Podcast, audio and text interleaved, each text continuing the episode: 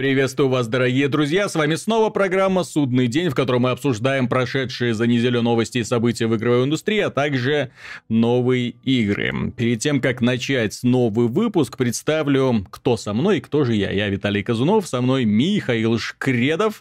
Привет. С которым теперь нет никаких технических проблем, и это классно. Антон Запольский-Довнер. Добрый день.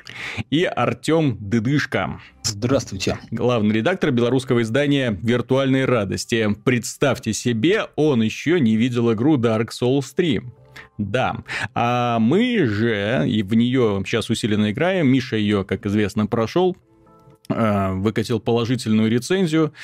Я в нее начал играть довольно-таки усердно. Антон сейчас залипает в Dark Souls 3, причем настолько сильно залипает, что я ее 2,2 смог его уговорить принять участие в этом подкасте.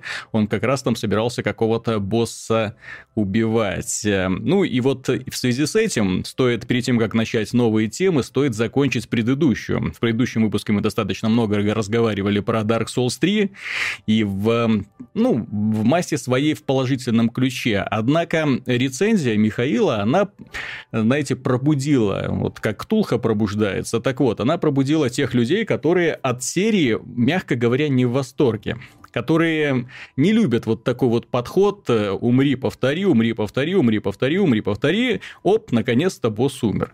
Вот. И, и я внезапно для себя обнаружил, что я принадлежу, в общем-то, к той самой аудитории, части аудитории, которым вот такой подход Dark Souls 3, ну, уже немножко поднадоел. Вот э, знаете, когда проходишь вот в течение короткого промежутка времени, вот Dark Souls 2, э, Scholarship Edition, потом проходишь Bloodborne, потом проходишь Salt and Sanctuary, потом проходишь Dark Souls 3. Вот эта вот концепция, она как-то так надоедает, причем надоедает настолько сильно, что э, теряется эффект новизны, и ты понимаешь э, вот эту вот магию серии, да, вот эту вот ее, э, она перестает быть для тебя магией, ты, в общем-то, понимаешь все эти фокусы, понимаешь все основные принципы, на которых она зиждется, и они тебя перестают привлекать в конечном итоге. Ну, вот. ну что могу сказать от себя? Да, красиво, да, сложно, да, интересно, да, боссы выглядят потрясающе. Но проблемы с механикой разработчики так и, и не стали исправлять. Боевая система ускорилась, но не улучшилась. Если основная фишка Dark, э, не Dark Souls, Demon Souls, вот это с тех пор, как я обратил внимание на разработчиков и на саму эту серию, вот с тех пор, как Demon Souls вышла, разработчики не придумали ничего принципиально нового в этой механике. Мы по-прежнему орудуем двумя приемами, ну, так вот, славенько, да, вот по-прежнему э, воюем с игровыми условностями, с очень неудобной, крайне неудобной камерой, которая не дает тебе понять, оценить, на каком расстоянии от тебя находится враг, и как, сможет он тебя достать ударом или нет. Очень странно работающие системы наведения, когда ты не совсем понимаешь, когда ты уходишь от удара, или когда он в тебя попадает. Ну, такой знаете, такая фишка, свойственная, в принципе, японским 3D-файтингам, вот типа Текена, когда когда нужно заучивать, да, вот эти вот фреймы, когда ты должен понять, так, он тебя сейчас ударит, или это он просто ножкой махнул, потому что там тоже удары срабатывают не совсем так, как нарисованы объекты, руки и ноги. Вот и в связи с этим Dark Souls 3 хорошая игра, очень много секретов, замечательный арт-дизайн, постоянная смена обстановки, но я не могу сказать, что эта игра меня лично восхитила ну, вот, какого-то ажиотажа, вот элемента знаете, такого вот пришествия в новый чудный мир вот у меня нет. Вот когда Ведьмак запускаешь, вау, ты проваливаешься в эту вселенную сейчас, это, ну, еще один соус. Вот так вот. Антон, вот ты как фанат серии, тебе вот лично не надоело играть в одну и ту же игру из раза в раз?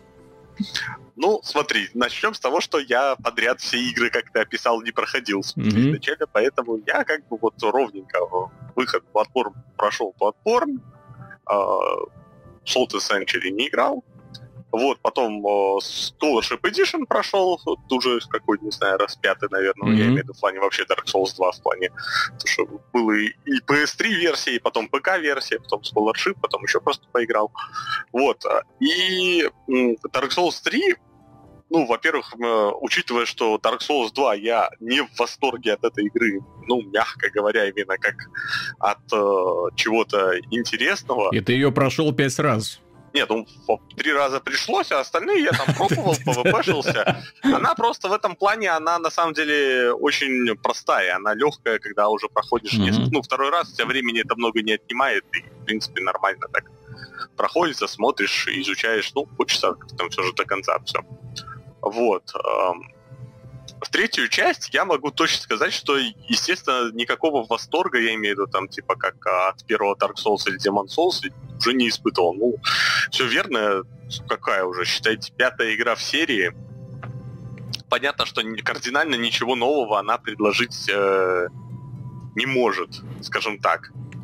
А, ну, именно... Мне, мне это как раз непонятно. А, дело в том, что если посмотреть на, по сути, все эм, такие игры, которые завязаны на боевой системе, они из части в часть не сильно меняются, потому что если сделать другую боевую систему, ну, тогда получится, ну, как бы другая совсем игра. Если взять, например, даже какой-нибудь слэшер типа того же God of War, угу. ну, там она расширяется вширь, но кардинально нового тебе ничего не предлагает. Кратос также машет э, этими клинками вокруг себя, те же удары переходят из э, игры в игру, да, добавляется что-то новенькое, но и, и про старое не забывают. А если сделать что-то кардинально новое, ну, тогда уже и не будет называться это God of War. Ну, God, God of War дело в том, что там про проблема в боевой системе в принципе. Там она ну, я даже слишком, возьму... слишком проста для слэшера, я, поэтому я его... Я даже возьму такую игру, как Bayonetta, которая тоже вот а, две mm. части, если взять конкретно боевку, mm-hmm. она только вширь э, стала шире, но она не стала кардинально другой. Тот же все еще это Вичтайм используется, только еще больше в этот раз сделал на этом акцент. Все, в принципе, ничего нового разработчики не предлагают, кроме просто новых оружий, новых э, интересностей. Ну, понимаешь, у, если мы говорим про байонету, то там, в принципе, изначально был заложен огромный фундамент, огромное да. количество комбо, приемов ага. и, самое главное, огромное количество оружия. Вот. В этом а, вся а, и суть а, а Dark Souls. Souls мы, простите, имеем дело с одним и тем же набором практически. Не совсем, в том-то ну... все дело. Учитывая, например, взять даже один топорик, который можно выбить в деревне, mm-hmm. и который может превратить твоего персонажа из, в персонажа из Bloodborne с таким же набором а, именно перекатов и приемов. Mm-hmm. Это уже меняет в корне. Потом, если поПВП-шиться, в деревне, кстати, собственно, и ПВП-шиться люди очень часто, ну, уже высокоуровневые, они просто оставляют знаки, можно там подраться возле костра.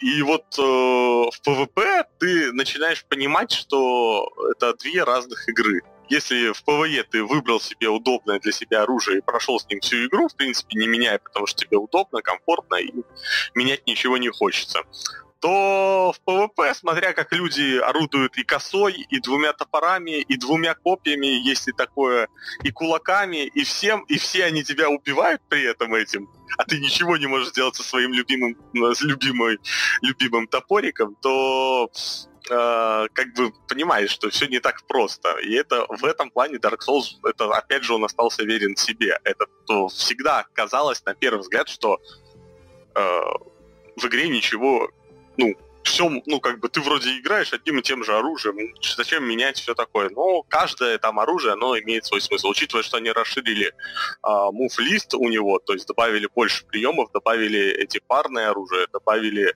а, комбо в этих парное оружие, еще которое делается комбо за ману, то есть это есть оружие, которое высасывает ману, поэтому все это, боевая система намного стала шире и интереснее. Если раньше у тебя были просто ты видел как бы персонажу, все, он, у него есть стамина, он за эту стамину делает определенные удары. То тут еще есть третий параметр, то есть это очки концентрации, которые тоже надо учитывать. И есть они у него или нет. Ну, Остались, я, очеви- может... Очевидно, ретроград, который предпочитает пользоваться секирой двуручной и махать всех убивать с одного-двух ударов. Я, я не люблю вальсировать, я люблю подходить, знаешь, ударом кувалды пол пол боссу пробивать, и тот, чтобы умирал. Вальсировать. Тут я Давичи убил босса одного очень красивого. Mm. Он именно что танцует вокруг тебя, вот прямо танцует.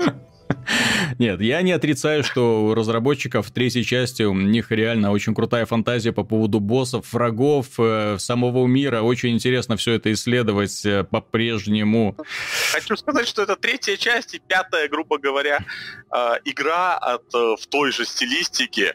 И правильно делают, что они заканчивают, потому что я могу с точностью сказать, что уже на четвертой части я с тобой был абсолютно согласен во всем. Угу. Пока еще, учитывая отсутствие конкуренции, вот это как вспомнить про шутеры, про Вторую мировую. Ну. Если был бы один Call of Duty, так его бы и не ругали сильно, и не за там отсутствие инноваций, то есть, ну, все нормально, но повылазила ж куча подражателей, которые то же самое сделали.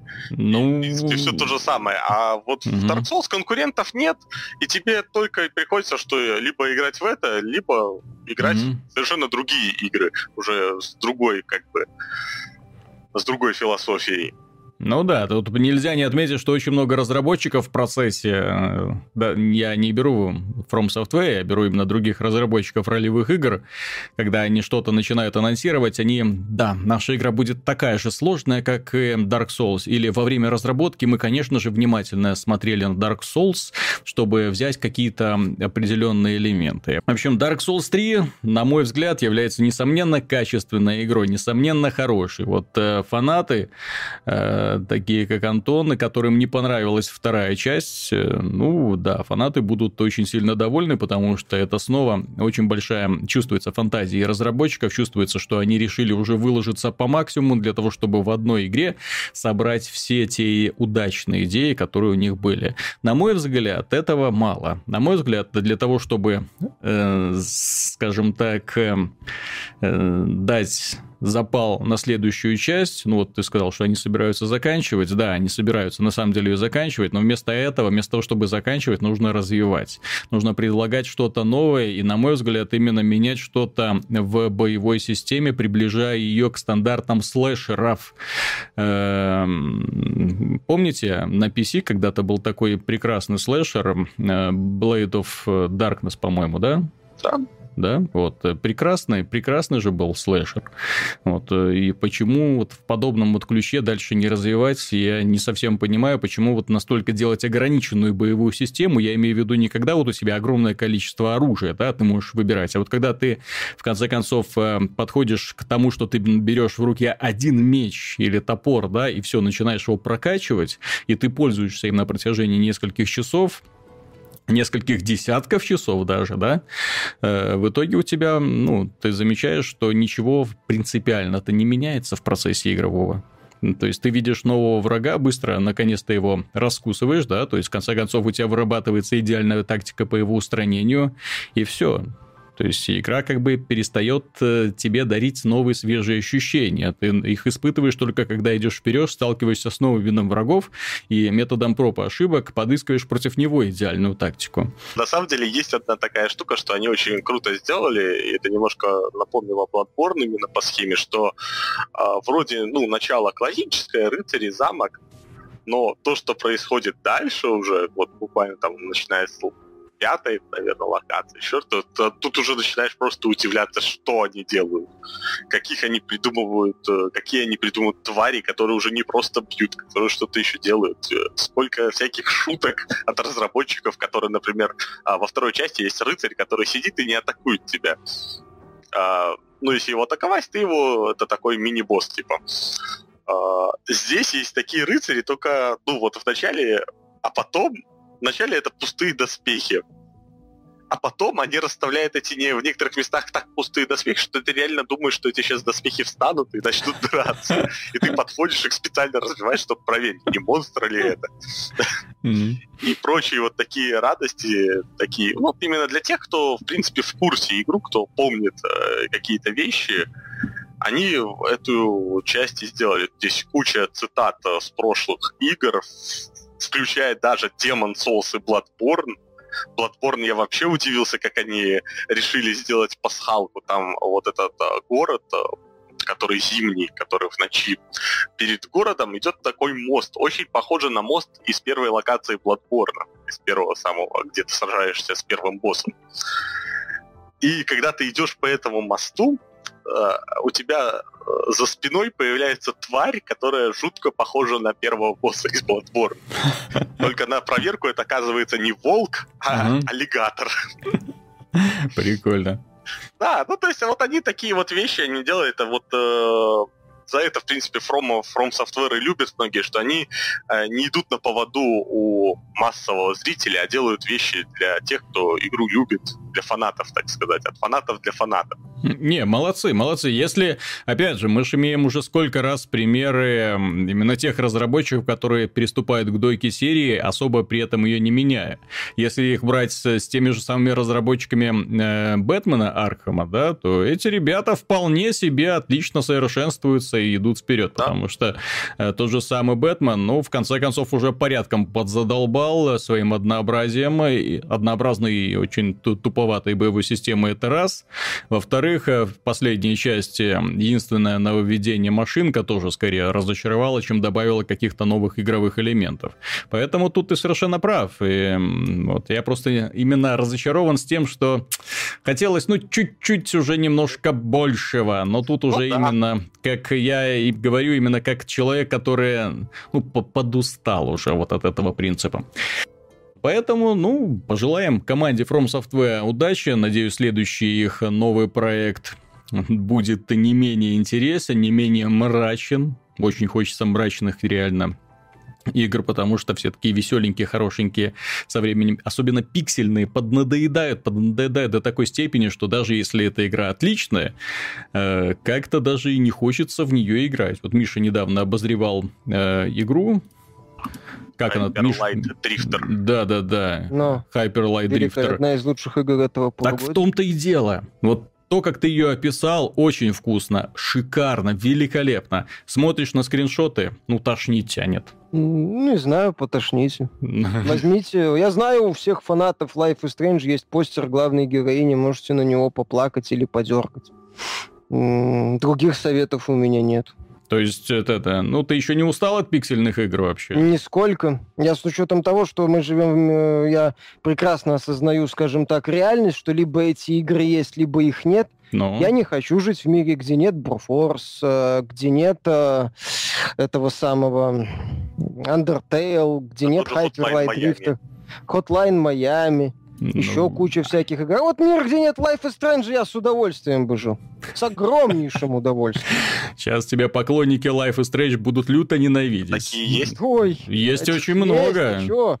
Ты чё, эти... К нам тут периодически это обвиняют, то, что мы не обозреваем Life is Strange полный сезон. А потому что там ничего, кроме линии Кейт Марш, нормального и нет. Ну, вот и все поплакать даже не дают. Ну, Миша, раз уж ты начал, расскажи про свою последнюю новинку. Ты а, любишь... Последняя, она, она удивительно не пиксельная. Да. В ней, да, полиагональная графика, рисованная. Внезапно. Рисованный стиль. Да, игра называется Stories Path of Destinies. Это нечто среднее между боевиком с видом сверху и ролевой игрой. В каком-то смысле это все-таки ролевая игра больше. Но я считаю, что она, что авторы немножко не попали с э, жанром. Вот. Э, идея, в общем-то, такая простая. Есть как бы сказочный мир, где обитают всякие зверушки. Там лисы, жабы, вороны. Уже интересно. коты и так далее. Ну, например, да, вот там жаба была правителем, такая был вроде правитель мудрый, хороший, потом внезапно начал это самое сжечь, э, нападать на поселение, красть и жечь книги.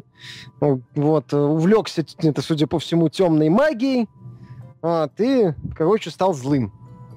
Вот. Ну и в э, противостоянии между этим вот э, жабой и воронами, которые его mm-hmm. армия, оказался и, и повстанцами, группой повстанцев оказался одноглазый лис по имени Рейнальда.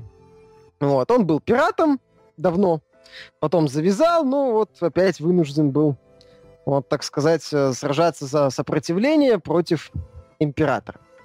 Начинается все там с того, что тебе, в принципе, сразу же предоставляют несколько вариантов э, выбора.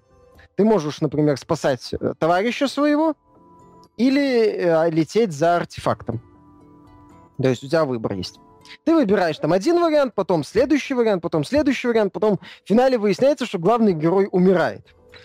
Вот, э, ты, ты проходишь 5 глав, герой умирает. Тебе показывают такое полотно, там где-то 20 различных концовок, тебе показывают, что ты одну концовку открыл. Попутно узнал что-нибудь полезное. Например, ты узнал, что один из артефактов, которые ты нашел, вообще может весь, всю вселенную уничтожить. Вот. И ты начинаешь заново, как в Дне сурка, ну или как в гранях будущего. Да, ты начинаешь заново, говоришь, ну так, ладно, попробуй вот так сделать. Вот, потом начинаешь, начинаешь, елы пал опять умер, но что-то еще узнал. И так вот надо четыре раза пройти компанию, пока ты не узнаешь как бы четыре истины, и от, э, тебе, используя уже эту информацию, как бы сможешь попытаться в этот раз, что называется, все сделать как надо уже сто процентов, по любасу. Вот. И идешь уже по... Ну, там тебе открываются подсказки постепенно, там, э, ты узнаешь там одну вещь, вторую, третью, вот складывается такая картина достаточно интересная, и ты вот во всем этом ковыряешься, постоянно принимаешь такое решение, такое решение, думаешь, а если, если я там сначала возьму этот артефакт, потом объединю его с этим артефактом, потом постараюсь вот это вот так вот сделать. Достаточно интересно, постоянно обдумываешь, вот э, какие-то такие, ковыряешься во всех этих вот хитросплетениях, между собой взаимосвязанных, э, понятное дело, не очевидно. Э, что еще? А, ну, понятно, с последствиями всякими сталкиваешься, почему ты там так сделал. Ты сделал, ну, поступила сначала там решил спасти героя, одного из персонажей, потом оказалось, что, может, и не надо было его спасать, там, пожалеешь о каких-то выборах. Все это достаточно интересно и в каком-то смысле даже увлекательно. Вот. Все это подано в формате рисованной сказки, с голосом рассказчика, который все как бы озвучивает один актер. То есть он один рассказчик, который как бы читает сказку тебе. Вот, за счет э, его хорошей работы, в принципе, воспри... воспринимаешь э, материал э, без проблем. Все достаточно хорошо сделано. Ну и вот за счет вот этой нелинейности, за счет вот этих решений, последствий, опять же, ты можешь быть кем хочешь, можешь там быть злодеем, который найдет артефакт, типа, и ну, чё, чё, почему бы и мне императором не стать? Вот. Ну или там наоборот быть таким хорошим персонажем, который всех спасти пытается. То есть в каком в этом плане как бы это вполне себе ролевая игра. Да, в ней нету глубины, в ней нету большого количества выборов, но ты можешь как бы сделать в каком-то смысле своего героя, и провести его через вот этот небольшой отрезок, э, временной отрезок, вот как бы как ты хочешь. Ну, не все понятно, что, скорее всего, все закончится не очень хорошо. Вот, э, вот эти четыре предварительные, скажем так, истории, они как правило, заканчиваются так себе. Ну, а там нету такого однозначно хорошего финала. Однозначно хороший финал можно получить уже при пятом прохождении, когда ты четыре истины открыл. Вот. А за а сколько проходится игра? Ну, а за одно прохождение часов пять. У-у-у. У, то есть это нужно потратить очень и очень много времени. А при этом меняется сам игровой процесс. Ну, Нет, сам вот, к сожалению, почему я говорю, что они не очень попали с жанром, мое мнение, им не надо было делать боевик с видом сверху. Mm-hmm. То есть, да, для, в рамках разовой кампании плюс-минус э, сход, подходит. То есть ты бегаешь по уровням, попадаешь на арену, э, используешь, как правило, один удар, чтобы убивать воронов, Угу. Вот, э, ну, там один удар и э, перехват, как в Бэтмене. То есть появляется над врагом восклицательный знак, ты делаешь перехват. Соответственно, там одна, нажимаешь одну кнопку, зачастую, и стиком крутишь, э, указываешь просто в сторону, куда атаковать. Э, разнообразие врагов по минимуму, там пара элементалей есть, э, есть броневраги со щитом, э, зомби, ну, аналог э, камикадзе, которые взрываются, когда ты их атакуешь. В общем-то, все. Есть э, какая-никакая система развития, там, с возможностью быстро прыгать по арене, там, еще что-нибудь делать. Есть четыре э, меча у героя. Ну, он собирает э, ресурсы для апгрейдов. Mm-hmm вот, потом у специальных торговцев, у мастеров э, покупает новые мечи или апгрейдит старые уже. То есть вот эти мечи еще используются для того, чтобы открывать закрытые двери. То есть уровни как бы постоянно расширяются. Но игровой процесс остается плюс-минус одинаковый. Мечи там дают пассивные бонусы, а не активных, э, активные какие-то атаки. Например, один там огнем, э, ну, ты активируешь э, спецспособность, начинаешь врагов огнем бить, потом активируешь другой меч, он там тебя позволяет тебе быстрее передвигаться. Какая есть система развития неплохая, такая достаточно простенькая, но не совсем элементарная, скажем так. И вот ты бегаешь, валишь этих врагов, И это, понятное дело, постепенно надоедает. С учетом того, что мы говорим о концепции э, зан, повтори все, все сначала, ты так или иначе проходишь одинаковые локации. Да, они расширяются, потому что у тебя появляются новые мечи, ты можешь открывать новые двери, получать доступ к новым секретам, но сам игровой процесс, сама боевая часть, она достаточно, так сказать, ну, проста. Она не то чтобы плоха, там, как- как- как-то сказать, что она совсем уж отвратительно. Нет, она посредственно, так сильно посредственно. Нет, она хорошая, неплохая для пятичасового приключения плюс-минус сойдет. Вот. Конечно, неплохо было бы боссов добавить, ну, что-нибудь такого неожиданного, но, опять же, не, не, не случилось. Но если вот повторять заново, как это ковыряться в вариантах, так вести себя, так вести себя, это уже, вот когда второй раз я играл, уже чувствовалось. А причем так капитально чувствовалось, э, что боевая система, она проседает. И вот эти вот забеги по уровням э, меня утомляли. То есть мне больше хотелось там по поскорее добежать до очередной развилки, там как-то по-другому себя повести, посмотреть, что дальше будет. Поэтому они бы, возможно, надо было связать как-то вот эти развилки мини-играми чем-то другим, если они хотели сделать на этом ставку тогда бы получилось, ну, еще... Нет, так оно что так, я так понимаю, неплохая игра получилась. Ну, если так получилась хорошая разовая игра, ну, именно как к разовому проекту. Разово-многоразовая. Ну, если вы хотите пройти один раз, как бы, на, там, опять же, если ты раз проходишь, есть вполне есть шансы получить э, такую качественную, хорошую концовку, правильную, скажем так. Вот, и все в порядке. Ну и все, и ты как бы, ну или там другую концовку, и, что называется, забить на это дело, закончить, так сказать, со всем этим. То нормально, опять же, это загружаемый проект, его можно пройти, пройти так, как ты хочешь, получить порцию удовольствия с оговорками и что называется, закрыть вопрос. Но если вот именно изучать все вот эти вот развилки, истории, пытаться узнать, там, что будет, если так, если так, если так, то, конечно, тут уже боевая система, ну, боевая часть вот эта достаточно банальная, она начинает э, мешать немножко игре. Поэтому, если бы они их связали за счет каких-то мини-игр, вот, боль сделали ближе к условной графической новелле, может быть, было бы и лучше. Ну, ты вот. знаешь, учитывая, что современные ролевые игры они становятся, знаешь, настолько просты, что м- все развилки скапливаются в итоге в финале. Мне в, этом, в этой связи особенно вспоминаются вот эти последние Mass Effect, э, Deus Ex, где ты приходишь к финальному выбору, и от тебя ничего фактически не зависит, ты просто тупо нажимаешь какую-нибудь кнопку или выбираешь маршрут, и тебе показывают финальный ролик. На этом как бы история заканчивается. Вот. Так что на этом фоне данная игра вполне себе неплохо выглядит на фоне современных, так сказать, ролевых игр. Кстати, по поводу ролевых игр, для Артема хорошая новость. Не знаю, будет он сейчас плясать, танцевать или еще что-то будет. В общем, э, поступило известие о том, что Леонард Боярский, не путать с Леонидом Боярским, да? Тысячи чертей. Да, то есть это не, не Каналия, а вот это Леонард Боярский, знаменитый геймдизайнер, один из создателей, э, Блад... господи, э, Арканума, ролевой игры, один из основателей компании Тройка Games, которая подарила нам замечательные ролевые игры, потом, правда, рассыпалась, но вот он ушел работать в Blizzard, э, достаточно много там поработал, 10 лет, и участвовал в создании создании Diablo 3, и благодаря этому в Diablo 3 появился чип боярского, специальный артефакт, именной, вот названный э, этим знаменитым геймдизайнером. Кстати, благодаря этому чипу я полюбил там определенный build. Он оказался очень и очень неплохо в этой связи.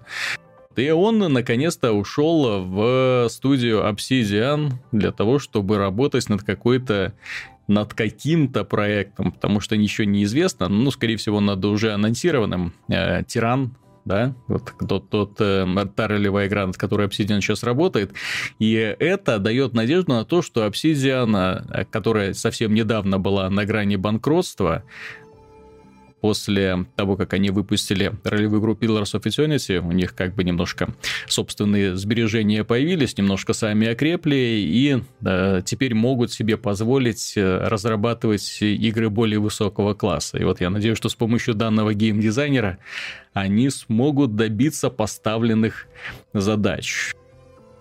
в этой связи Артем, есть к тебе один простой вопрос. А рад ли ты за Obsidian? Или Леонард Боярский для тебя никто и зовут его никак? У меня интересный вопрос, хочу уточнить. По-моему, в 2008 году шел разговор о Леонарде Боярском как сценаристе угу. Diablo 3.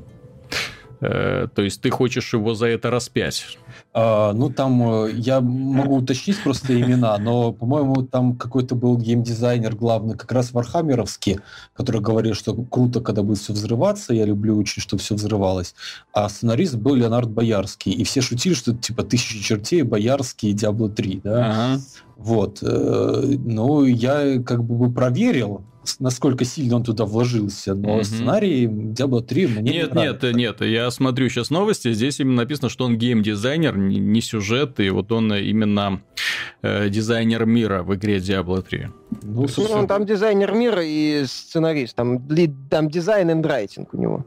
То есть он что-то там еще прорабатывал. Ну, ну в общем, э, э, как бы это, это несколько, несколько меня заставило усомниться в его, скажем так, в моей любви к нему. Вот. Но учитывая, что... Ну, мы же не будем еще раз эту тему поднимать, правда? Да, о том, как сюжет, я сюжет Diablo 3. 3. Вот, и кто в этом виноват, кого за это нужно сжечь на костре. Ага. А, вот, потому что это единственная слабая часть игры, фактически. Вот. А, да, за исключением геймплея. Ну, да. Нет, я... Не, ну почему геймплей там же... Ну, в, в, в оригинале, я имею в виду, когда Diablo 3 ну, без всяких оригинал... аддонов и патчей появился, у игры были большие проблемы, вот просто такие да, большие. Не, ну это правда, там было много разных совершенно цветных проблем, но все-таки mm-hmm. сюжет, на мой взгляд, там был выдающийся. Э, Космос, ты понимаешь. Ну. По сравнению с... Я сравнивал с Warcraft 3 в свое время, да, вот. Э, э, в тройке Games это, ну, как бы old school и Obsidian это old school. И мне кажется, очень правильно, что он пошел в Obsidian они, по-моему, там сработаются и найдут общий язык. И mm-hmm. те, кто хотят, чтобы Obsidian выпускала что-то типа Pillars of Eternity, но только лучше, они должны, конечно, быть рады, потому что Obsidian э, за появившиеся деньги позвала себе знаменитого геймдизайнера, а не купила, например, себе дорогой движок. Mm-hmm. Это очень правильно, на мой взгляд, потому что как бы нафига им рваться в AAA, да, если их любят не за это. Вот. Эм, поэтому, конечно, для меня это радостная новость. А что касается ну, финансового положения Obsidian и э, обанкротившейся Тройка Games, и обанкротившийся Interplay, и, ну, я думаю, Нет, что я совсем... не думаю, что я не думаю, что это было чисто из-за Леонардо. Не, ну это же не в Леонарде дело. Дело, а? дело в том, что ну, это как бы дело не в Леонарде, но это и не совпадение, понятное дело. То есть, одна точка зрения скажет, что что там этот э, как бы настоящий художник не может по-настоящему заработать, да, там mm-hmm. Мартин Иден и так далее, вот, э, а другой скажет вам, что, типа, ну, ребята, они как бы не совсем э, в свое время не совсем э, свободны были, немножко как бы ушли в шаблоны и таким образом немножко ну, поднадоели. Я не думаю, что здесь именно в данном случае можно говорить о Тройке Games как о компании, которая делала шаблоны, потому что Тройки... у нее в списке, простите, Арканум одна из лучших ролевых игр в принципе. Игра с безграничнейшими возможностями, разработчики которые старались пред, пред, сказать. предусмотреть столько всего. Ну, от э, обсидиане. Вот. Хоть, ну, а подожди, обсидиан. Где, где что и видишь у них шаблонное мышление, когда они столько разных проектов тянули на, на себе? Разных-то разных, но ну вот они не попадали, понимаешь. Вот э, Neverwinter 2 я считаю типичным шаблонным проектом. Вот. Они... Э, Понимаешь, в чем а дело? А Южный парк? Южный парк прекрасен, абсолютно прекрасен. Но, понимаешь, в какой-то момент у них сложилась репутация людей, которые доделывают за другими. То есть да, BioWare да, да. выпускает что-нибудь крутое, эти доделывают за ними второй раз, и второй раз уже э, оно не выстреливает так мощно, как первый. Сжатые сроки с багами, да, то есть это у них, у них, у них сложилась вот именно репутация компании у Obsidian, которая, которая делает быстро, недорого, но с багами. Поэтому да, то есть они делают Fallout, блин, прекрасный Vegas, но с багами. Они делают свой собственный Mass Effect, как он там назывался? Миша, не, помню, не напомнишь, как он назывался их продукт? Э, Альфа-протокол, кстати, хорошая Альфа-протокол, да, в корень. тоже. Сега уроды. Прекрасная игра, но, опять же, не дали время доделать, не, то ли бюджета не хватило, то ли времени, то ли еще чего. В итоге огромное количество багов, всего остального.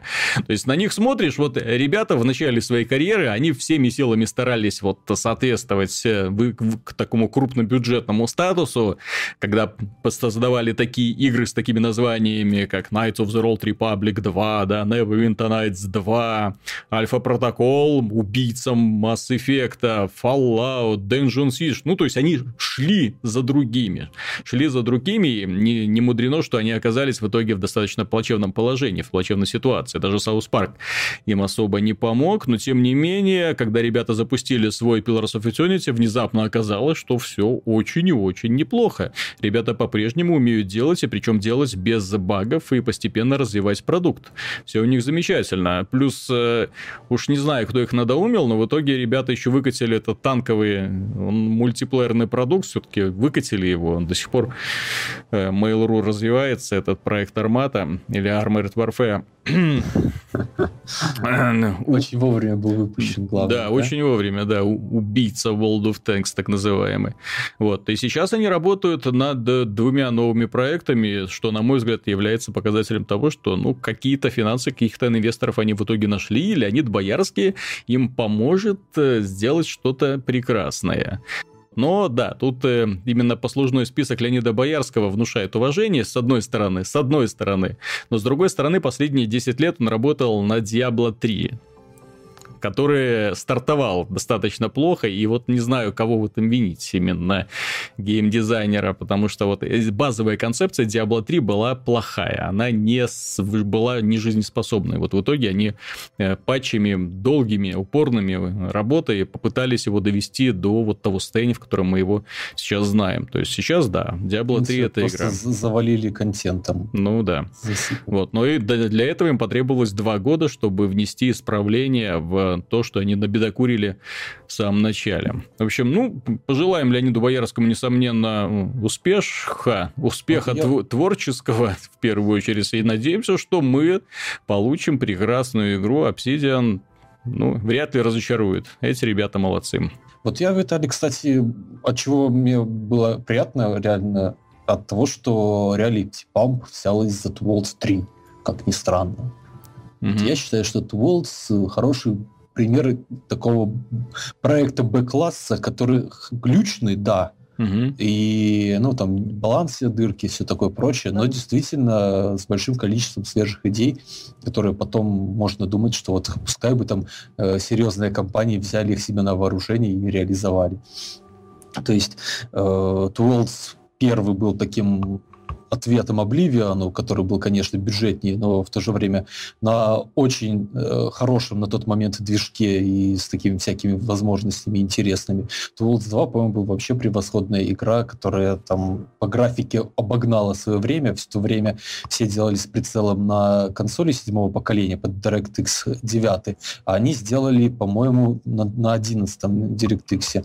И, ну, это было видно. Вот. И и ну, большое количество там было действительно классных идей, в том числе касающихся сюжета. То есть там сюжет разворачивался как бы из настоящего в прошлое. Вот, э, была очень хорошая идея. Я очень рад, что эта серия, несмотря на такие э, как бы уничтожающие отзывы рецензий, рецензентов, она хорошо очень продавалась. Это было известно после первой Туволд, что она хорошо продавалась. Там было где-то 3,5 миллиона. А вместе с второй частью они уже 10 миллионов продали у них очень хорошая поддержка всегда была, то есть там патчи где-нибудь по, ну, представьте себе, как первым Tools, который 2007 года, входит патч на пол гигабайта, да, добавляющий там кучу всего нового. Вот. И теперь вот они анонсировали, что будут делать третью часть и будут выпускать еще два дополнения ко второй части. То есть решили, что эту вещь действительно стоит развивать. Меня это порадовало, что вот они э, как бы имеют деньги на развитие дальнейшее. Ну, так опять же, поляки.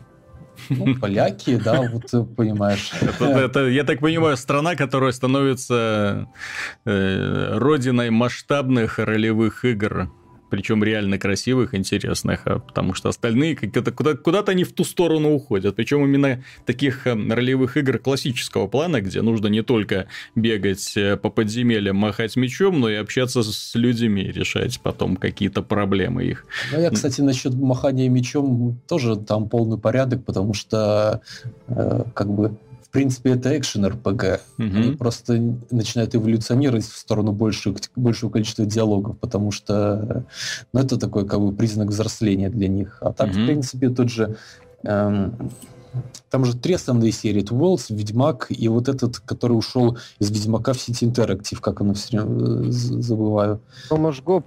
Дек 13 да. это немцы, где он сейчас работает. Томаш Гоп, да. Надо... Ну, вот, э, то есть, в принципе, это такие, ну, довольно экшенового типа. Ну, вот у меня только один вопрос сейчас возникает. Э, дело в том, ты говоришь сейчас про то, что Reality Pump замечательная компания, которая траля-ля, создатель, ну, там, создатели да. первых двух этих самых Two Worlds, но проблема в том, что они также создатели вот этого ужасного трэша под названием Raven's Cry. Ну, у всех бывают свои ошибки. Ну да, Worlds 1, Worlds 2. Не, не, нормально, хорошо. Чем больше ролевых игр, тем лучше. Здесь проблема в том, что это, они собираются его выпустить, судя, судя по данным, в 2019 году, только что-то долго. Ну, долго, да, но, понимаешь, чем ждать э, The Elder Scrolls, от которой, честно говоря, никаких революций уже не жду после Скарима. Я лучше буду ждать, пускай глючную, но действительно смелую игру от людей, которые просто хотят сделать э, как бы ну, симулятор всего, в котором можно жить. Следующая тема, которую стоит обсудить, несомненно, я хотел сделать именно побыстрее, э, репортаж о данной игре. Дело в том, что вышла бета Battleborn, сначала эксклюзивно для PlayStation 4, потом она появилась на всех платформах. И вот у меня поначалу вот было горячее желание, знаете, вот так вот надо побыстрее посмотреть, надо побыстрее узнать, надо побыстрее, потому что это же горячая тема, это же от разработчиков тех самых знаменитых Borderlands 1, 2, ура! Такая компания, такая игра, наверняка что-то они сделают, тем более там моба. И вот я на нее посмотрел, и как-то, знаете, вот интерес к ней пропал. Вот как говорит Артем, я ее больше не жду. Ну, вот, э, не жду, ну, до этого тоже интереса особого не было, когда я отталкивался чисто от э, визуального впечатления, потому что дизайн у игры совершенно адский, даже не сколько у самой игры, не сколько у врагов, не сколько у самого мира, а вот именно то, как выглядят герои, потому что эти буратины, тесанные топором, э, небрежно покрашенные, ну, не вызывают совершенно никакой симпатии. В общем, это игра в жанре моба. Что такое игра в жанре моба? Это значит, что по направлению от одной базы к другой бегут ручейки всяких мобов. Ну, не потому моба, а ручейки всяких врагов. Эм, э, и начинают друг с другом сражаться. И усиленные герои с одной и с другой стороны начинают им в этом помогать, стараясь друг друга оттеснить и добраться до вражеской базы, чтобы ее уничтожить. В общем, концепция общеизвестная, концепция понятная. И интерес достигается тем, что героев очень много, здесь их больше двух десятков, они реально разные, лучники, мечники, пулеметчики, э, автоматчики, ну, очень много разных способностей, что же дарит э, какой-то своеобразный интерес игровому процессу, потому что, ну, как бы ты можешь брать разные связки героев, и в итоге у тебя получается интересная комбинация. И в итоге получается более-менее интересный, э, неожиданный игровой процесс. Ну, в итоге, конечно же, тактики потом впоследствии изучаются, какие-то герои блокируются, если дело доходит до киберчемпионатов и всего остального. В общем, все это можно было бы списать на бета-версию. Вот это вот негативное впечатление. То есть я так поиграл, подумал так, позвонил Миша, сказал, Миша, ты знаешь, в принципе неплохо. Для условно бесплатной игры неплохо. На что мне Миша сказал, что а это не условно бесплатная игра.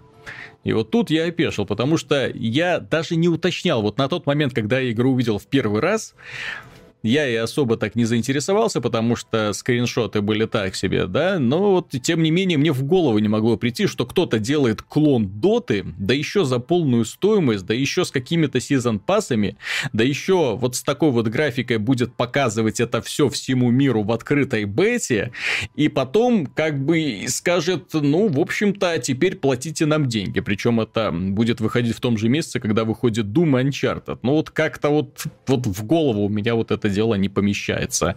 Э, на что рассчитывают создатели, я не понимаю. Миша, у тебя есть какие-то идеи вообще? Студия вот эта, у нее мозг в голове есть у главных? Или это проблема уже издателя, который в прошлом году уже подставил разработчиков Evolve, на что мы тоже указывали, что это не может быть, эта игра не взлетит, это не получится. Хотя там, в той игре, был хотя бы графон, там было на что посмотреть, там был вот этот вот интерес, азарт, и особенно, когда ты оказывался на этой планете, там герои были похожи на героев, в монстр на монстров, и чужой мир на чужой мир.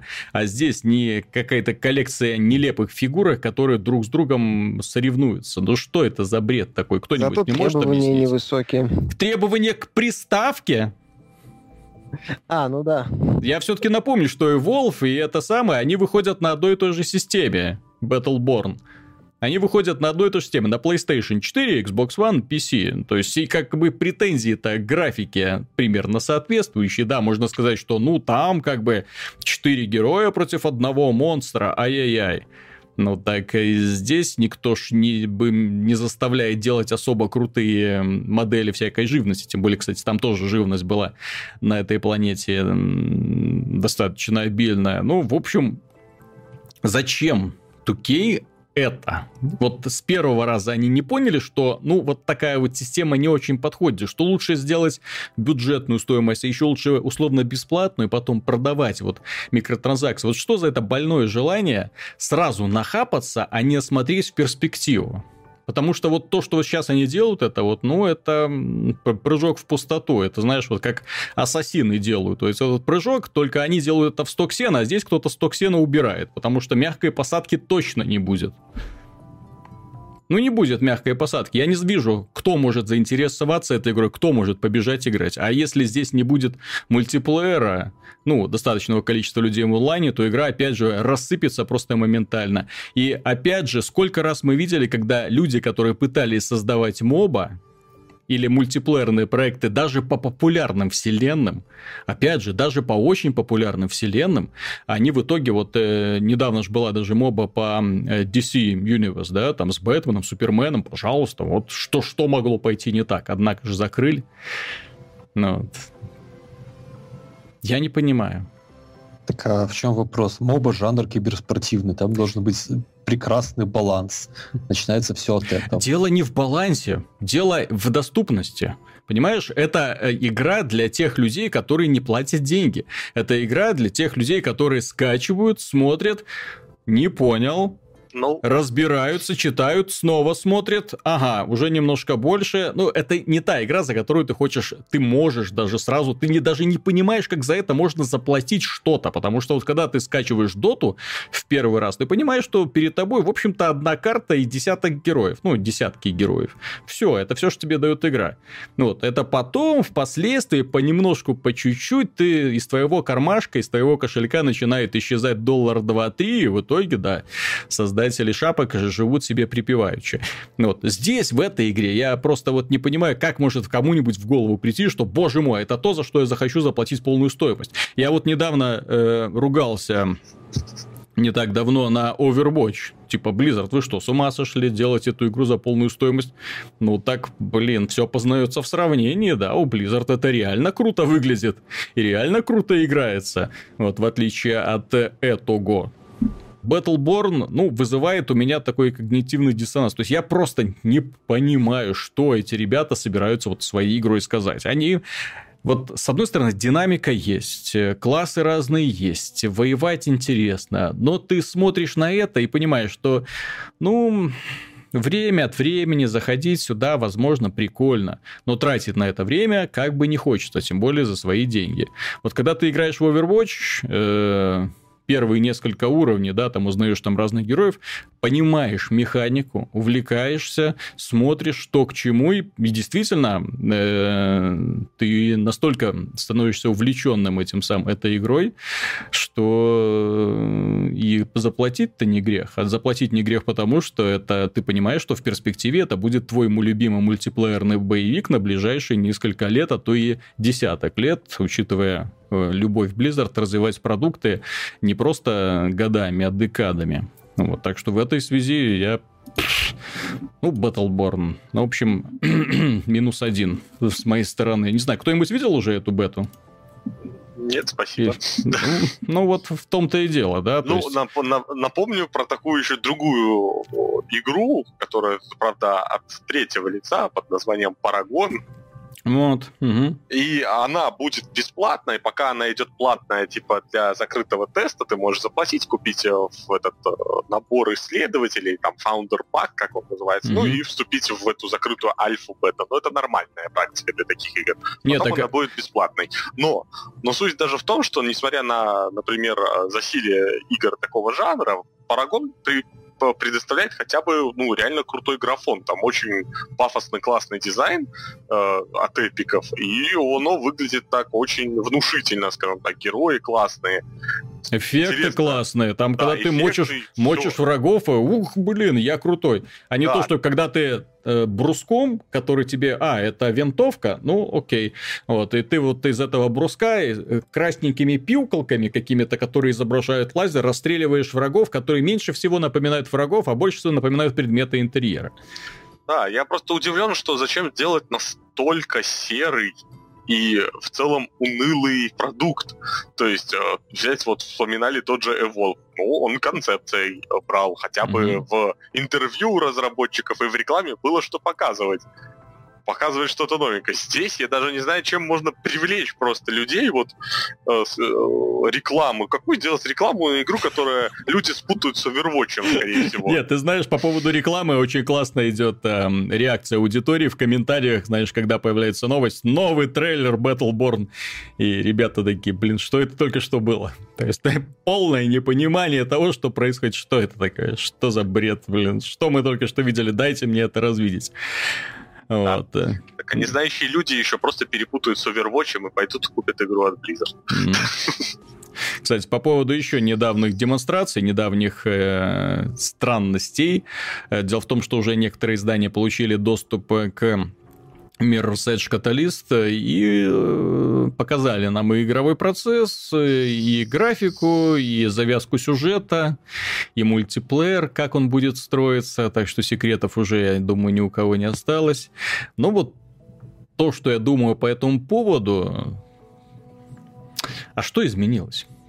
Вот а что изменилось в предыдущей части? Я, честно говоря, так и не понял. То есть это э, это очень простая, очень странная, очень ограниченная игра с прекрасным дизайном, с визуальным, с интересной героиней, в такой вселенной, которую они, слава богу, сейчас будут расширять. Я надеюсь на более-менее вменяемый сюжет, которого не было в первой части. Но игровой процесс у меня вызывает вопросы просто. Я не вижу здесь ни челленджа, ни интереса, ничего. Когда я видел драку на ногах, это было просто печально. Возможно, конечно, зависит от того, кто играет, но это смотрелось настолько уныло, что я едва сдержался от того, чтобы просто выключить эту демонстрацию. Это было странно. Миша, как у тебя вообще впечатление от того, что ты видел?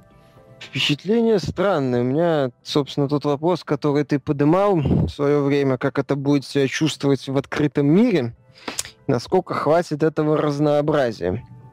То есть, если это будет открытый мир часов на 10-15, то она есть вероятность, что это все надоест ощутимо раньше финала. И э, играть в эту игру будет просто неинтересно.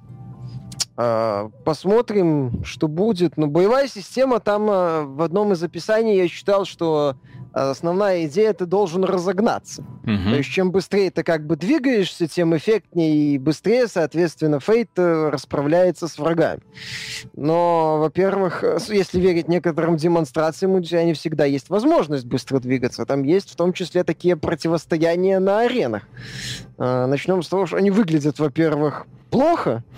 Поведение врагов просто убийство. Ну, да, поведение врагов это какие-то такие тупые показательные, показательно тупые враги, не знаю, откуда их набрали, наверное, из этого самого разрушителя. Не хватает только это, чтобы они запрашивали в штабе, что им делать, когда они видят этого преступника. Mm-hmm. столь злого, понимаешь? То есть, ну, они как настолько тупые, инертные. Боевка, я не знаю, Бэтмен на этом фоне многослойным файтингом кажется.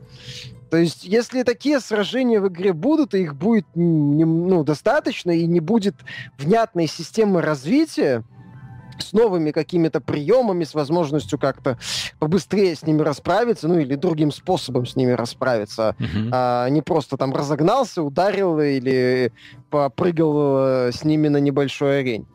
То есть у меня вопросы, в, что получится в результате. Пока все доста- выглядит, основа выглядит хорошо, но как это будет в итоге, о, непонятно. Если это опять будет красивый концепт, то в этот раз э, схема может не сработать. Одно дело, когда... Она и в тот раз не сработала. Но она в тот раз сработала с оговорками, потому mm-hmm. что игра за 5 часов не надоедала. Опять же, во второй части тебе давали автомат, ну и говорили «постреляй». Ну, то есть хотя бы был элемент шутинга. Вот, э, с моей точки зрения, уместный для такой игры с ну, не особо глубокой механикой. Вот, здесь же шутерной части это не будет.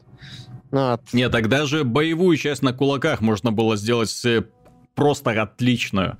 Я все-таки напомню, что недавно тоже был, выходил прекрасный паркур-экшен, где герой большую часть времени сражался холодным оружием. Dying назывался. Ну, это вообще диблоид. Ну, нет, так это диблоид, но тем не менее, что мешает здесь? здесь так нет, так здесь тоже будет развитие какой-то героини. Я надеюсь, что у нее будут появляться новые способности. И насколько там было классно, когда ты получаешь новый прием, то есть, когда ты научишься бегать там по головам, совершать подкаты, удары в прыжке двумя ногами и так далее. То есть, очень много всяких таких вот приятных реально прикольных фишек, которые позволяют тебе моментально вырубать врагов э, без, э, скажем так, унылого махания ножкой, э, с попыткой их запинать, вот эти вот полосочки здоровья, когда я видел над головой, вот это меня вырубило просто. Когда ты видишь полосочку здоровья над врагом, и ты должен эту полосочку обнулить. И вот как-то вот это уже не вяжется с современным игровым стилем, когда есть такие контекстно зависимые э, команды, ну, скрытые для скрытые для игрока. Э, Naughty Dog это сейчас очень любят делать, когда ты оказываешься возле какого-то объекта, проигрывается анимация, которая тебе показывает очень красочное, красивое добивание. Оно может быть брутальным, может быть э, красивым, э, в принципе, придумать можно все что угодно.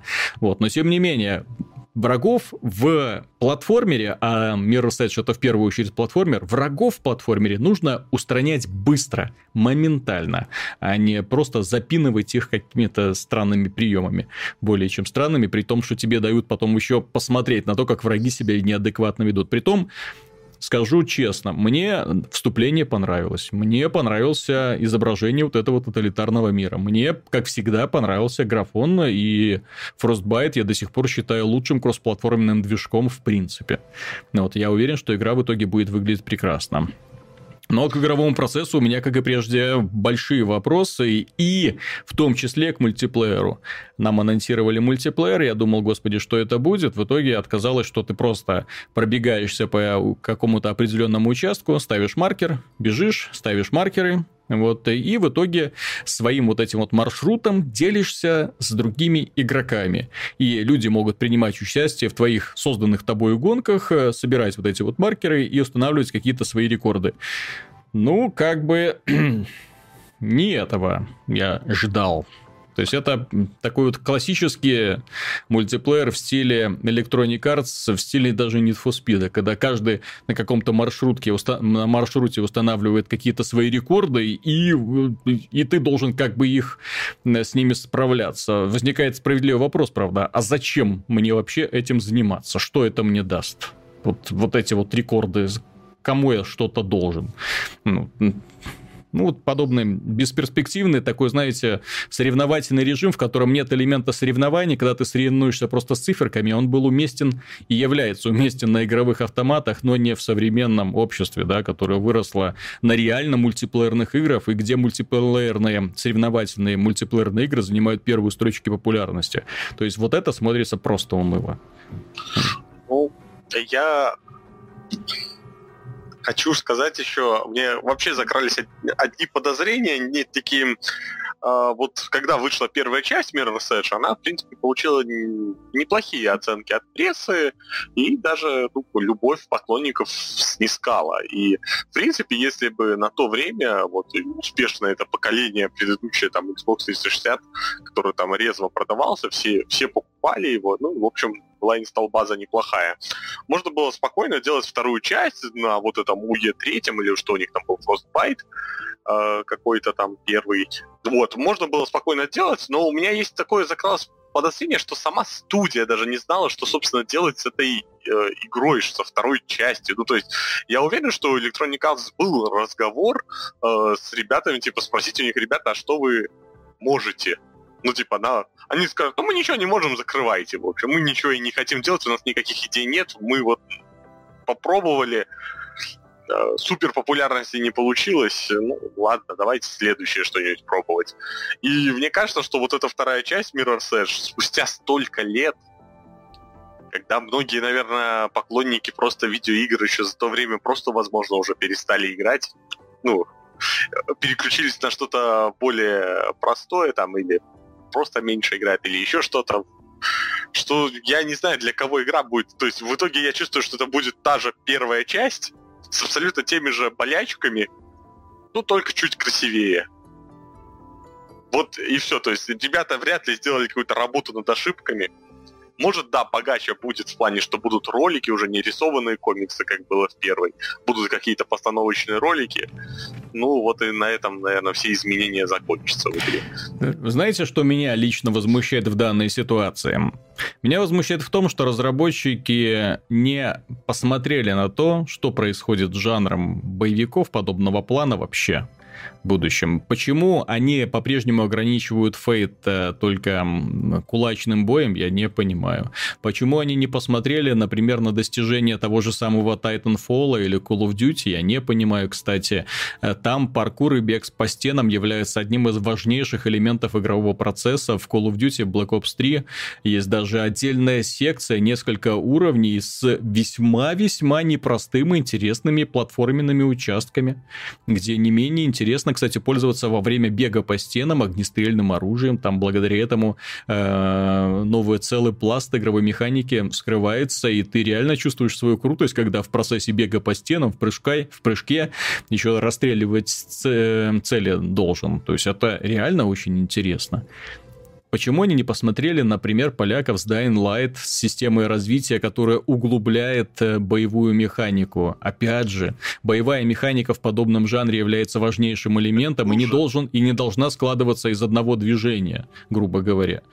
Ну, то, то есть э, здесь я просто вижу, что у ребят э, ну, знаешь, вот ты правильно сказал, да, то есть сиквел через силу. То есть им сказали, так, нам срочно нужен имиджевый проект, окей, сейчас мы тут что-нибудь придумаем. Ну и вот, и да. вот ничего не придумали. Вместо того, чтобы сделать что-то действительно хорошее, благо примеров э, необычных игр от первого лица сейчас хватает, это тот же mm-hmm. Dying Light, Dying Light, Dishonored и, mm-hmm. и прочие вот необычные игры от первого лица, которые не похожи на, скажем так, шутеры, mm-hmm. FPS, удачные же примеры, а вместо этого они делают Mirror's Edge один снова. Так проблема, проблема в том, Mirror's что... Edge один. Как, как я и сказал, то есть проблема Mirror's Edge заключается в том, что тогда это было оригинально, а сейчас, когда ты смотришь на рынок, вот именно паркурных боевиков с упором на паркур появилось очень много. И в прошлом году, и в этом году. Напоминаю, что в этом году еще будет Titanfall 2, а, судя по тизеру, там будет что-то тоже очень и очень э, красивое. Опять же, на движке Frostbite. То есть и роботы там еще с мечами будут бегать. Ну, блин, вот, вот, вот, э, это вот интересно. Вот, но... Edge, честно говоря, я так немножко напрягся. Ну и плюс, э, по, по крайней мере, стало понятно, почему до этого никаких особых таких длинных демонстраций Edge не было, и почему все демонстрации друг на друга похожи как близнецы ну, походу, больше это показывать особо нечего. Я могу даже допускать, что вот те демонстрации, которые проводились раньше и сейчас, это из разных э, участков игры, то есть начало игры, где-то середина игры. Вот, потому что мне кажется, что вот главной претензией к ней будет это однообразие. Потому что вот эта вот концепция, которую они придумали, ее надолго, увы, не хватит. Ну, надеюсь, что я ошибаюсь, потому что все-таки хочется, чтобы была хорошая игра, а не какая-нибудь там ерундовая. Вот. Э, что касается странностей, Меня, честно говоря, вот очень сильно взволновало сообщение по поводу, ну, не сообщение, я и сам поиграл, э, PC-версия Quantum Break. Вышла вот это вот одновременно с э, консольным релизом. Саму игру мы обсудили. Да, не все более-менее понятно, хорошая, интересная, но PC-версия получилась довольно таким плохо оптимизированная. Настолько плохо оптимизированная, что Фил Спенсер выступил с обещанием того, что, ребята, успокойтесь, мы над ней еще поработаем. Мы над ней поработаем? Блин, это Gears of War плохо получился. Quantum Break плохо получился. У Killer Instinct есть странности. То есть, если вы таким вот образом собираетесь завлекать людей, привлекать их к своей новой платформе, ну, тогда, ребята, вам успеха большого. Потому что я лично не понимаю, каким образом вот э, люди будут обращаться внимание на ваши продукты, если уже заочно будет понятно, что эти игры будут не оптимизированы, с крайне странными проблемами, с, начиная с невозможности их запустить, кстати. Большинство отзывов Quantum Break в магазине Windows 10, ну, по крайней мере, когда я их смотрел, было то, что э, купил игру, а, простите, не могу запустить, мне показывает черный экран из-за каких-то там странностей с драйверами непонятными. Как это можно объяснить вообще? Как можно вообще объяснить такое вот отношение к своей аудитории? Почему одним все, а другим, простите, ничего? То есть, типа, на PC можно вполне купить видеокарту получше, не процессор помощнее, помощнее. Ну, так это же не то, что мы хотим слышать, потому что графика в игре объективно не супер не супер. Плюс вы говорите, что это DirectX 12 и говорите о том, что DirectX 12 должен обеспечивать э, прирост производительности. Да, он обеспечивает прирост производительности в играх от э, независимых разработчиков. То же самое Ash of the Singularity. На DirectX 12, да, реально наблюдается прирост производительности. Да, игра хорошо оптимизирована и показывает отличные эффекты. Но это стратегия которой реально используются новейшие технологии, которая не раздражает этим дебильным мылом, вот этим вот фильтром неотключаемым, из-за которого просто не удается рассмотреть ту самую супер-пупер графику, из-за чего игра тормозит. Quantum Break я имею в виду. Вот что послужило причиной, вот э, что служит причиной такого отношения, для меня загадка. То есть они, с одной стороны, начали делать, прилагать большие усилия для того, чтобы в том числе выйти на PC-платформу, чтобы показать, что вот мы объединяем вот эти системы, и что Universal Windows Platform это круто, а в итоге они только отпугивают людей и заставляют их очень сильно напрягаться, когда в очередной раз э, начинается э, анонс какой-нибудь игры, которая выходит и там, и там. Хотя, может быть, это какой-то хитрый план, да, переходите на Windows, э, ой, Xbox One, потому что на Windows 10 игра, конечно, выйдет, ну, вы сами понимаете, в каком качестве. Ну, ты знаешь, это классический Microsoft. Как говорится, слово и дело отличаются друг от друга. Угу. Вы нас не так поняли. Да, думаю. Я уже жду заявления в таком духе. Это а... была ошибкой, удаляем из магазина. Ну, я думаю, что вот это решение с Quantum Break, это был в какой-то мере, возможно, даже эксперимент Microsoft Э, не, ну, учитывая, как заявили в конце версию, быстро и еще одновременно выходит э, с консольным релизом. Э, я, честно говоря, не знаю насчет информации, делали это сами Remedy или какая-то дочерняя студия, аутсорс, а, Они сообщали, что сами. Ну вот. Remedy студия это небольшая, я уверен. Тут же еще проблема даже в оптимизации в том, что игра-то запускается, но даже если она запускается при хорошей частоте кадров, там совершенно безумно идет просчет, то есть у тебя частота постоянно прыгает, как дурная. А если у тебя средняя частота 50, то это значит, что она прыгает у тебя от 60 до 30 или 40. И в итоге плавности ты не ощущаешь. Вот визуально. То есть у тебя счетчик показывает 60, но в итоге как бы плавности ну нету. И, это, и глаз это видит, и это больно на самом деле. Вот, э, вот минус вот большой вот Microsoft. В этой связи еще хочется пожурить их за утекший в сеть мультиплеерный ролик Gears of War 4. Этот кошмар я, конечно, посмотрел. Это же нормальные есть. Они уже официально выкладывают. Ну да, ну да, ну да. Ну так я же говорю, что как бы... Хм. То есть ребята грамотно вообще поступили, они еще не, нам не рассказали, не показали стороны конфликта, практически ничего не известно про наших врагов, которые будут, однако они вполне себе запускают мультиплеерную демонстрацию, в которых нам этих ящериц представляют в полный рост. Блин. И сразу становится и понятно. Все нормально должно быть, почти как первый Gears of War. Ну, так, да. по крайней мере, то, что я видел. Ну, так, в, в, понимаешь, в первом Gears of War, вот Ultimate Edition, то, что я наблюдаю сейчас, графика получше, чем вот то, что они показывают. Вот как... Ну, кстати, кстати, я с тобой согласен. Причем я согласен, я же смотрел не вот этот ролик э, утекший, который mm-hmm. Неофициальный. Я посмотрел пару официальных нарезок, и да, графически, мягко mm-hmm. говоря, не впечатляет. Хотя, в общем-то, должен быть как бы один из флагманов э, mm-hmm. Xbox. На всякий случай я напомню, что, конечно, там были оговорки такие э, спорные моменты, но Gears of War в свое время восхищала в том числе графикой. Это был... Это был один из первых Next Gen, полноценных Next Gen проектов, который так показал... Это, первая игра на UE3. Да, ну... Да, естественно, она по-другому быть и не могло. Э, это самое, поскольку эпики сами разрабатывали игру на UE3. А, не, не первая. Первый был там, по-моему, про робота какой-то, ну, такие загружаемые. Платформер был, но это была именно первая высокобюджетная игра, которая должна была показать мощь нового движка, и он реально показал. На тот момент я когда увидел, вау, на Xbox играл, боже, какая графика. Так у меня а, даже сейчас, вот когда Gears of War Ultimate Edition играл, обновленная эта графика меня тоже опять же восхищает, потому что чувствуется то, что разработчики ну не скупились ни на дизайнеров, ни на художников, ни на освещение, ни на тень. То есть оно богато выглядит, ну шик вот именно, когда ты чувствуешь, что вот здесь прямо и шейдеры, и тени, вот это все из-за теней. И, и все это сразу, и все это тебе на, прямо на экран. Ты смотришь на это и просто балдеешь. Ну, вот, э, вместо того, чтобы наблюдать какие-то дикие ограничения или буратины из Батлборна. Ну, вот. А здесь, ну да, что-то странное. Тут, тут я бы сказал, вопросы скорее к тому, что Gears of War немножко не, ну, не, совсем, не, не совсем шокирует, так скажем.